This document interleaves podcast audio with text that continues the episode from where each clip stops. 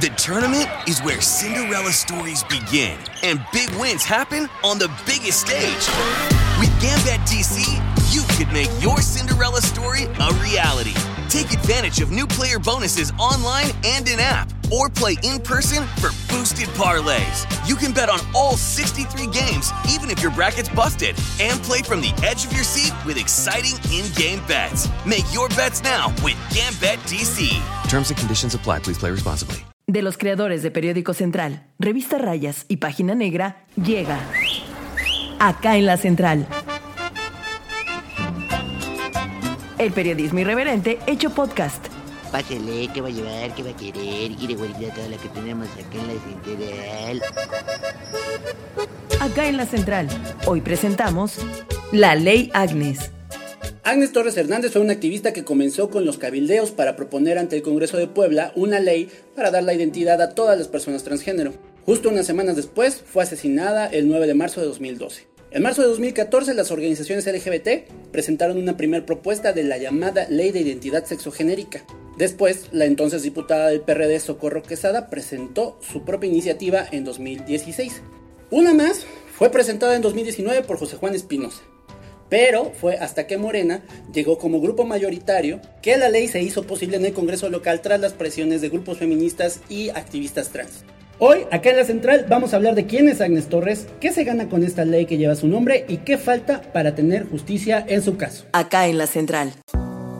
Hola, ¿cómo están amigos? Hola a todos, ¿cómo están? Estamos en un episodio más de Acá en la Central. Jonah, ¿cómo estás? Hola, muy bien, amiguitos. ¿Y ustedes cómo están? ¿Qué tal les va? Qué pues la verdad verlos. estamos bien felices. Muy contentos, muy contentos, muy de buenas. Platíquenme, ¿por qué están contentos y de buena? Con tenis y de buenas, dijeran. Sí se pudo, Agnes Vive ha sido el eh, Pues el grito hashtag. que se más, se- más se ha eh, escuchado o leído, ¿no? No solamente eh, también en las redes sociales, en las últimas horas después de la aprobación de la ley Agnes en el Congreso de Puebla. Así que este episodio lo dedicaremos a el tema de la ley Agnes, pero queremos empezar por quién es Agnes Torres. Cronología. Pues eh, justo eh, ahora que muchas personas están viendo toda esta pues realidad que ya es la ley Agnes, no conocen necesariamente todo el background de esta activista y lo que ocurrió fue que esta activista eh, viene de Tehuacán, es eh, poblana eh, totalmente, pero estudió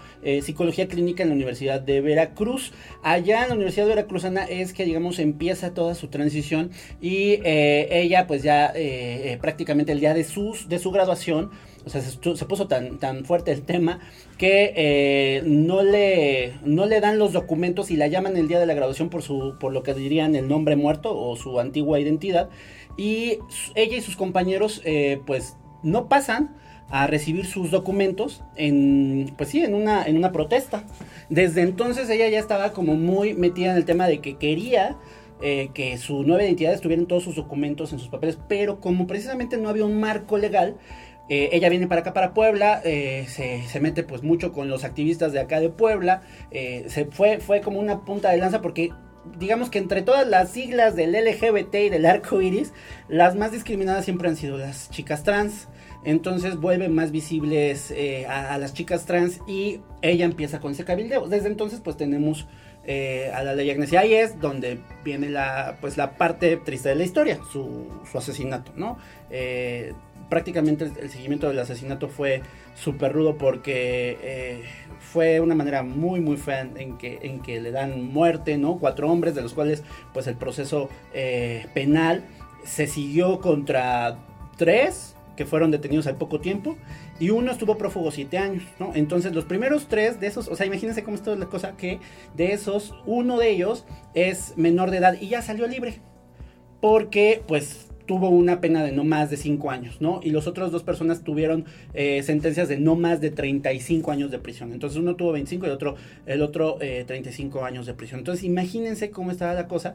Y justo en ese entorno es que comienzan las propuestas, ¿no? Una tras otra, como ya lo dijimos en el intro, de esta ley Agnes. Ella cuando es asesinada y cómo es que sucede un poco el relato de este crimen, porque además es muy importante para esta historia, porque les vamos a, hablar un poco más adelante de en qué va esta situación tantos años después que, que han pasado del asesinato de Agnes Torres. Ella fue asesinada en marzo de 2012.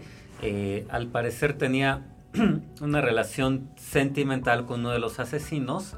Eh, ellos eran originarios de Chipilo, la conocieron en un bar en, En eh, Cholula.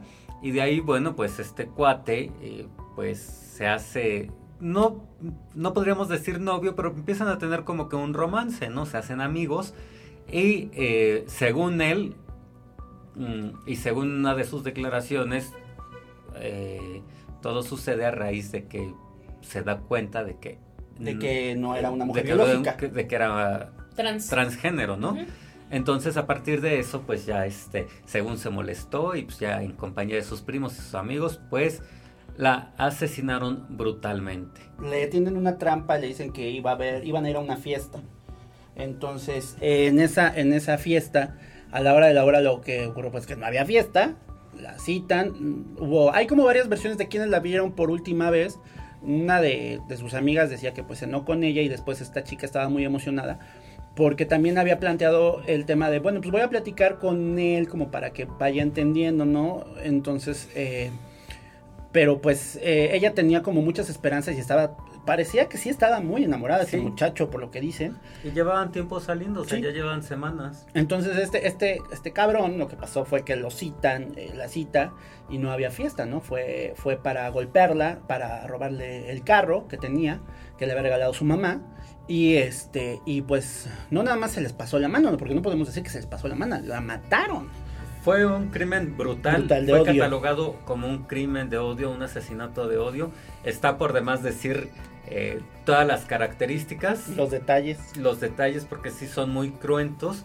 eh, pero al final, pues ni siquiera, o sea, ni siquiera pudieron decir fue un robo, un asalto ni nada, porque el coche apareció quemado en una barranca de Atlisco, muy cerca de Chipilo.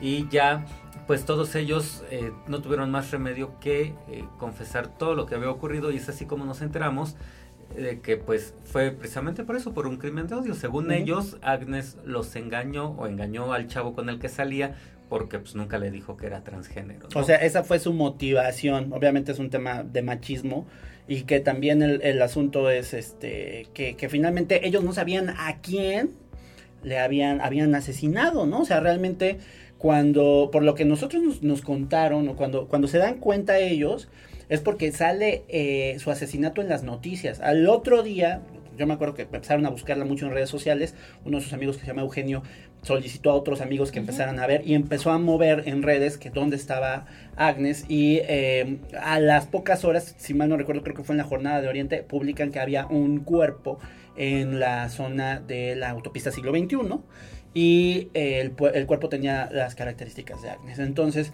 su mamá viaja desde Tehuacán a Atlisco para confirmar y creo que un día, eh, más, a más tardar dos días después ya confirmaron ese fin de semana que sí era el cadáver de Agnes. Entonces todas la- las organizaciones, los amigos de Agnes, todos eh, empezaron y se volcaron, se fueron al Zócalo. Eh, em- empezaron a colocar en el zócalo fotos de Agnes. Hubo una, una artista que incluso hizo un grabado. Ese grabado lo hicieron como en múltiples colores. Eh, yo me acuerdo que a mí todavía me, me- yo los ayudé como a llevarlos para el, para el zócalo y los pusieron en toda la explanada del zócalo, pusieron veladoras y empezaron pues a exigir justicia por ella y a relatar quién era Agnes. Entonces todo eso, obviamente llegaron los medios y el siguiente lunes se dieron cuenta los todos estos babosos a quién habían matado y entonces salen en- salen pues despavoridos a ver qué hacen con el carro y van y se, lo desechan, lo queman, le prenden todo, Lo incendian. lo incendian. Pero pues finalmente el carro fue la forma en la que lo- los localizan a todos. Y, eh, y pues detienen, como les decíamos, detienen a tres. Y, uno se les fuga, que es eh, José Luis, no, perdón, es este Jorge. Eh, él es, digamos, él fue la pareja de Agnes. Y él estuvo prácticamente siete años prófugo fue hasta que el juez Enrique Romero Razo amenazó con imponerle una multa al, al- al entonces director de la Agencia Estatal de Investigación, Juan Luis Ruiz Galán, eh, lo amenaza de que si no detienen al- al- a la única persona que queda, porque lo tenían ubicado, ubicadísimo, eh, pues va a ser destituido. Y pues por acá llegó la, la- amenaza de sanción contra, contra el titular de la Agencia Estatal de Investigación, los ministeriales. Y, a las tres semanas, un mes menos, ya tenían detenido a, este hombre, ¿no? Pero pues todavía está pendiente su sentencia. En promedio pasamos 6 horas y 43 minutos en las redes sociales al día. Usa un poco de esas horas para informarte sin aburrirte. Facebook, Periódico Central. La ley Agnes fue aprobada el 25 de febrero en el Congreso de Puebla con 34 votos a favor, 0 en contra y 6 abstenciones de la bancada panista y de los diputados sin partido, Héctor Alonso Granados y Carlos Morales Álvarez. Puebla es el decimocuarto estado en el país en permitir el cambio de identidad. Podcast hay muchos. El del verdadero periodismo irreverente está acá en la central. Síguenos en Twitter, arroba Central Puebla. Después de esto que sucedió, se empieza a impulsar la ley Agnes, ¿no? Sí. ¿Qué es la ley Agnes para que entiendan todos? Pues es una reforma al Código Civil para que las personas trans puedan eh, hacer un cambio de identidad de género en sus documentos oficiales, empezando por supuesto por el acta de nacimiento y ya con el acta de nacimiento modificada, Se ya sigue. todos los documentos siguen en cadena. La primera que se aprobó fue en el 2008 en la Ciudad de México. Eh, y después ya se hicieron en otros estados como Coahuila, Nayarit, Michoacán, Colima, Hidalgo, San Luis Potosí, Sinaloa, Sonora, Oaxaca, Jalisco, Tlaxcala, Quintana Roo y ahora Puebla. O sea, realmente no representa un gran problema para los registros civiles hacer esta modificación porque se genera una nueva acta y solamente se tiene que cambiar en el libro, ¿no? O sea, no es como una gran complicación, pero sí se me hace que Puebla pudo haber sido punta de lanza y pudo haber sido aprobada desde hace Pues mucho. claro, porque además Agnes Torres pues, era poblana. ¿no? O sea, y además era poblana, ella trabajaba o trabajó mucho tiempo en Odecir y desde Odecir, que es una organización muy seria, una organización internacional que tiene sede aquí en Puebla, este, que obviamente eh, su giro pues es la defensa de los derechos sexuales y reproductivos, ¿no? Tanto de las mujeres y los derechos de las personas eh, Transgénero. transgénero y de la comunidad gay. Entonces, pues Agnes Torres perteneció a Odecir, eh, Agnes Torres pues era poblana y todos los activistas de Odecir o la gente que trabaja con ella sabía que ella llevaba mucho tiempo estudiando y haciendo pues esta iniciativa. O sea, de Ujú. verdad, Agnes, es más, hay libretas de Agnes ano- con anotaciones, Con anotaciones. y todo, se metió a leer las leyes. O sea, Ella, ella era una investigadora lista. como tal, sí, no, y aparte, me- yo me acuerdo que a mí me tocó en, en algún foro donde estábamos hablando de medios de comunicación y la violencia que se ejercía en, desde los medios de comunicación, sobre todo en la nota roja hacia las personas de la comunidad LGBT, ¿no? Y entonces me ha puesto una rastriza en el foro porque ¿Cómo te te hacía- cacheteó, Bueno, no me Agnes? cacheteó, ella pidió la palabra y cuando la escuché hablar dije, wow, con esta vieja, está cabrona. O sea, ya después, por ejemplo, ya se volvió muy famoso ahora en YouTube un video que, eh, si mal no recuerdo, creo que también es del 2012, de unos meses antes de que fue asesinada, eh, donde habla y, y- y dice que la discriminación empieza por la boca. Hola, soy Agnes, soy psicóloga y soy investigadora en el tema de identidad de género. Creo firmemente en que sí se puede cambiar nuestra vida democrática. Y democracia yo no creo ni considero que sea una situación de ir a votar. O sea, la vida democrática no está condicionada con los, por los legisladores, pero sí creo que puedes hacer cosas muy sencillas para lograr una democracia incluyente. Por ejemplo, empezar por la no discriminación. Hay tres elementos de este país que se discriminan. Uno es el- las personas indígenas, el segundo son las mujeres y el tercero es la diversidad sexual. Si eres indígena y eres mujer y aparte eres lesbiana, imagínate todo lo que tienes que sufrir. y te empieza a explicar eh, cómo es que eh, la discriminación realmente son las palabras y el verdadero acto democrático es que seas tolerante con las otras personas. En Y- el lenguaje, En sí, el por lenguaje. supuesto. Y entonces desde el lenguaje seas más, eh, se- no discrimines, ¿no? Y entonces decía, por ejemplo, y te pone el ejemplo en el video, una mujer eh, indígena que puede ser lesbiana, vas a tener tres condiciones de de discriminación. discriminación, claro. Porque es mujer, porque es indígena y porque es lesbiana.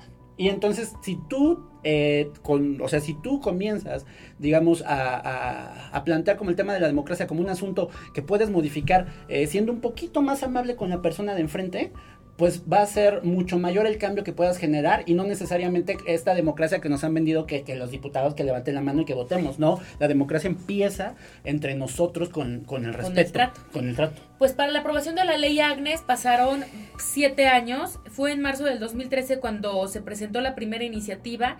Eh, los colectivos fueron los que la presentaron, pero aún así pasaron tres años para que en el 2016 la entonces diputada del PRD, Socorro Quesada, presentara ya formalmente esta eh, propuesta de reforma.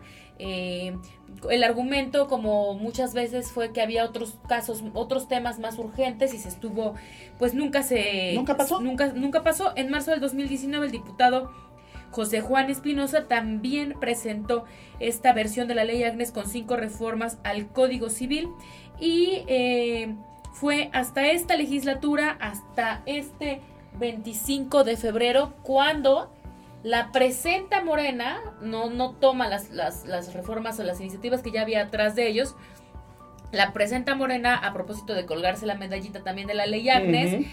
Tardó bastante el cabildeo, la presión más fuerte, aunque siempre los, los, los colectivos han presionado, la presión más fuerte surgió en diciembre del 2020 cuando un grupo de feministas tomaron las instalaciones del Congreso. Ahí el acuerdo fue que la ley Agnes tendría que salir el 15 Ya. de febrero. No se aprobó, hubo presión eh, y al menos con eso lograron que la Comisión Nacional de Derechos Humanos volteara a ver el caso Puebla y mandar una recomendación al Congreso para decirles, no, no, no pueden hacer parlamentos abiertos sobre la ley Agnes, la- los derechos humanos no se pueden someter a discusión, eh, no se pueden platicar en unos foros porque son derechos humanos y ya. No se somete no a se pueden discutir. Fue así como eh, esta semana fue, es- la semana de la aprobación de la ley Agnes fue bastante complicada porque se preveía para la sesión del martes 23 de febrero, no dio tiempo, no quisieron los diputados sesionar más allá de las 3 de la tarde. También hubo eh, bastantes críticas por parte de los colectivos y afortunadamente ya el 25 de febrero se aprueba esta modificación al Código Civil del Estado de Puebla. A ver, pero todavía tuvimos tuvimos posturas bastante decentes, ¿no? O sea, yo creo que eh, Estefanía, ¿no? Eh, la diputada Estefanía que Rodríguez. Rodríguez, que ha sido eh, como de las principales impulsoras en esta última eh, pues legislatura, que no necesariamente tenga que ver también como con un tema de que son súper cuatitos ahí todos los de Morena, así como los ve, hay unos que se quieren y otros no, y ella creo que tuvo una participación bastante destacada, eh, sí sacó la casta, eh, Vianey pues un poco mm, eh, más eh, timidona, pero lo hizo bien. Y quien sí, como siempre, aunque no vamos a reproducir su discurso de odio, es Héctor Alonso. Héctor Alonso nos está diciendo y está prendiendo las alarmas para que también los partidos políticos se den cuenta a quién apoyan para este tipo de eh, pues espacios y de curules, porque la verdad es que fue una participación bastante deshonrosa, transfóbica, homofóbica, vaya, el señor se sigue instalado en, en estos eh, pues términos que son literalmente del siglo pasado. Entonces, eh, nos ha servido también la ley Agnes para ubicar e identificar y que los partidos políticos también noten a quién les abren las puertas, ¿eh? Ojo, ahí tomen nota, amigos. Amigos de Morena, porque ellos lo metieron al principio. Ya ahorita ya no tiene bancada, ¿no? No, ahorita Lo ya corrieron. no. Ahorita ya no tiene bancada, pero pues yo creo que sirve la reflexión para ahora que viene el proceso electoral, de verdad hacer conciencia sobre por quiénes vamos a votar y a quiénes vamos a permitir desde la postulación que hagan eh, los partidos políticos que postulen a eh, candidatos o a personas pues, como esta clase de personas como Héctor Alonso, que no es la primera vez que pues hace un discurso de odio en un foro tan público y tan importante como es el Congreso del Estado. Porque incluidas hasta sus compañeras, las, las- hasta sus compañeras las agredió en la sesión de ayer. Sí. del, perdón, del 25.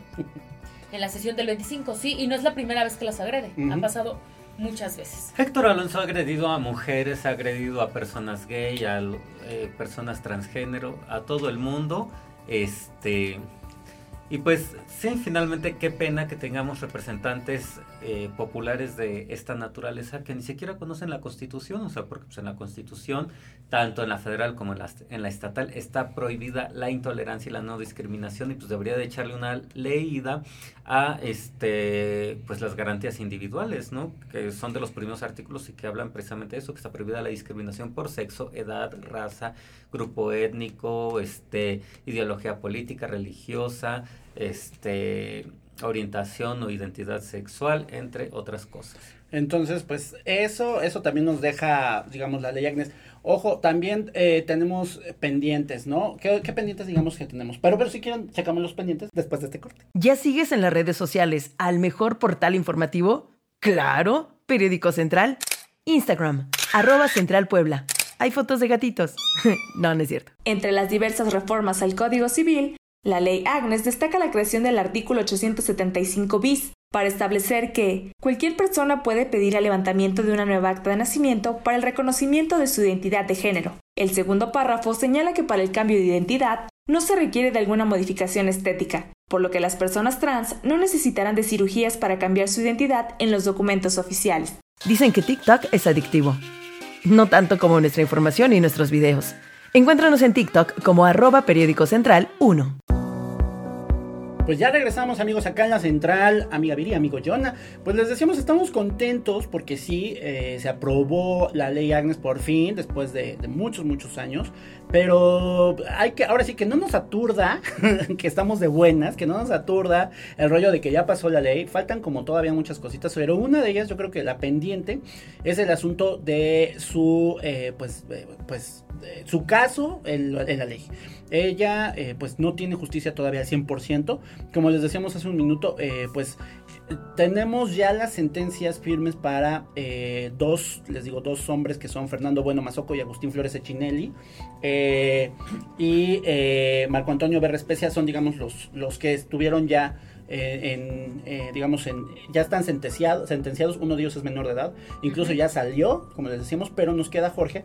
en el caso de este hombre, pues fue detenido y eh, tuvo un, estuvo prófugo prácticamente siete años, ¿no? La orden de aprehensión en su contra se giró el 28 de marzo del 2012 y fue detenido hasta el 9 de diciembre de 2019 en un rancho de Veracruz. Este señor de hecho estuvo, según tenemos los registros, estuvo hasta incluso en como en Cancún, eh, en Campeche y en varias zonas, digamos de, digamos de por allá hasta que se regresó a trabajar a, una, a un rancho de Veracruz. Y lo más, o sea, lo peor de todo es que muchos vecinos de Chipilo lo tenían bien ubicado porque cuando regresaba, regresaba a ver a la novia y lo veían pasando por la con la novia, ¿no? Entonces...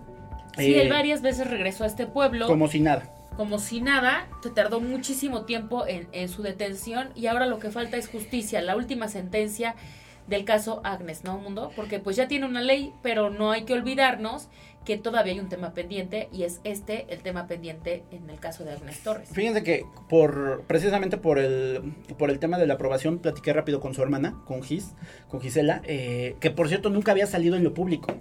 Eh, apenas ella salió en una en una en un video también pidiendo que se apoyara y que se sumaran y que pues que, que fueran como un poco más eh, pues sensibles al hablar de todos sus temas pero le pregunté, y bueno, ¿y cómo van? ¿En qué van? ¿Y saben qué es lo que pasa? Y aquí, ahí viene la nota. Se ha trazado mucho el caso por el asunto de la pandemia. No hay sentencia, precisamente porque yo dije, bueno, ¿de quién es la culpa? ¿Del juez o qué?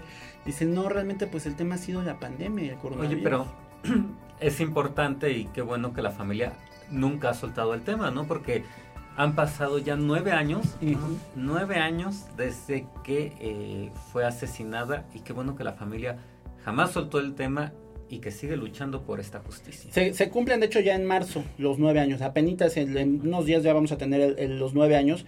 Y la, la, mamá, o sea, la verdad es que la mamá, Gisela vive en, en eh, fuera del país. Vive en Alemania. Se casó con, con un alemán. Y su mamá vive acá en Tehuacán. Eh, su mamá es enfermera jubilada del IMSS, hasta donde yo sé. Eh, y pues digamos, ellas han sido las que han estado dientes del caso, como dices, Jonah, estos nueve años han sido súper discretas también, ¿no? Cuando salió la sentencia de los otros tres cabrones, realmente eh, muchos medios de comunicación, incluidos nosotros, estuvimos detrás de ellas como para decir si querían hacer una declaración, si La verdad es que son, son personas que no quieren más problemas. Imagínate, ya les arrancaron a una hija. Eh, las exhibieron, porque finalmente todo el tema eh, termina siendo como, te, te- te quedan, sin, sin querer los medios la- las exponen, ¿no? Entonces también el asunto es que fueron como muy, muy, muy decentes y han sido muy decentes. Y, ojo, aquí hay también prácticas dilatorias de parte de la defensa de este hombre. Quién sabe de dónde y cómo, pero ha pagado varios amparos que han eh, atrasado la sentencia. Y otro también dato que tenemos es que no está nada mal dentro del penal de San Miguel. Que hay forma de que él tiene ciertas comodidades que incluso han dilapidado la, la economía de su familia en Chipilo.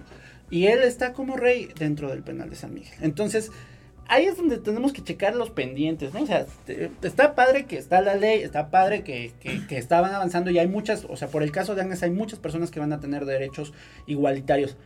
Pero, y, y las autoridades están revisando cómo Sí, vive y el él. caso de la justicia, porque pues Ujú. obviamente el estar en la cárcel pues tiene que ser un castigo, no, No, como ir de vacaciones. O sea, si, si Sí, está con todas las comodidades, pues, entonces si ahí siguen con mismo. privilegios, pues tampoco hay justicia, ¿no? Entonces, esa es la lucha pendiente. eh, no cerremos el caso de Agnes Torres. Celebramos, por supuesto, que se haya aprobado la ley por fin en el Congreso del Estado de Puebla. Lamentablemente, pues fue la catorceava entidad del país. Un poco tarde. Un poco tarde, pero al final llegó la aprobación de la ley Agnes. La justicia aún no llega. Mantengámonos en el caso para que presionar a las autoridades para que haya justicia y terminen las sentencias del caso de Agnes O Torres. sea, imagínense, si nosotros, si desde que Agnes vivía y empezaba a cabildear todo esto, hubieran pasado, ¿no? Si realmente los partidos políticos en ese entonces a quienes les tocó la puerta para que empezaran a, impulsar una reforma de este estilo, eh, le hubieran hecho caso desde entonces, nosotros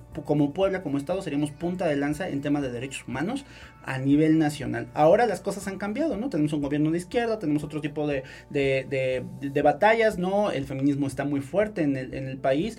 eh, estaríamos en otra en otra condiciones a nivel nacional, ¿no? Nos verían de otra manera los poblanos, pero bueno, ni modo. No, y además eh, también como poblanos y pues sí, como parte de este estado, qué privilegio, privilegio haber tenido a alguien como Agnes Torres, ¿no?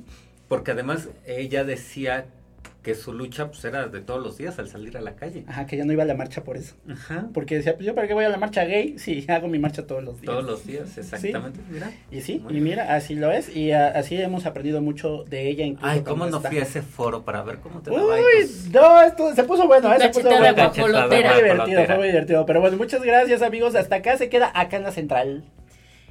Nos vemos el próximo, bueno, no nos, Nos vemos, escuchamos. nos escuchamos todos los lunes en acá en la central. Suscríbanse a nuestro canal en Spotify para que nos puedan escuchar cada vez que tengamos un nuevo capítulo. No se pierdan el próximo episodio. Prometemos que estará muy chistoso. Ah. O muy serio. Adiós, ya se va bien surtida. Cuando quiera puede regresar, ¿eh? Tenemos más. Acá en la Central. El periodismo irreverente hecho podcast. Conducido por Viridiana Lozano, Edmundo Velázquez y Jonadab Cabrera. Guión e investigación, Redacción Periódico Central. Producción y edición, Liz Gómez.